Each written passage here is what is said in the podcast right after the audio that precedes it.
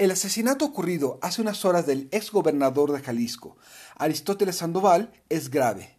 Envía la señal que nadie está a salvo de la violencia. Es en momentos como este donde se nota la presencia o ausencia de líderes que inspiren confianza y ayuden a sortear la crisis. Lamentablemente, eso no se ve en las primeras horas.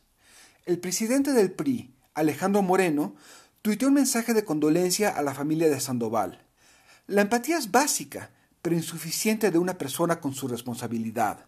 Cierto, Sandoval renunció al CEN de su partido hace un mes, lo investigaba la Fiscalía General de la República y las circunstancias del asesinato son poco convencionales. Pero eso no lo hace menos magnicidio, no es excusa para no exigir una investigación a fondo.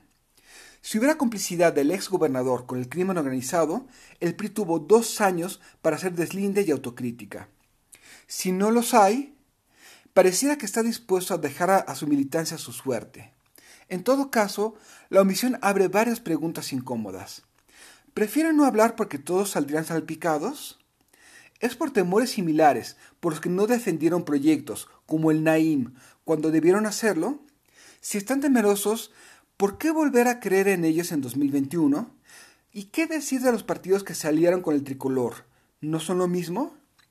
Si no hay reacciones por parte del PRI y del gobernador Alfaro en las siguientes horas, pueden prender narrativas como ¿Ven? Los prisas son tan ratas y cómplices del narco que se están matando entre ellos. O Alfaro no puede con la seguridad y así quieren él y los de la Alianza Federalista más lana. Cínicos.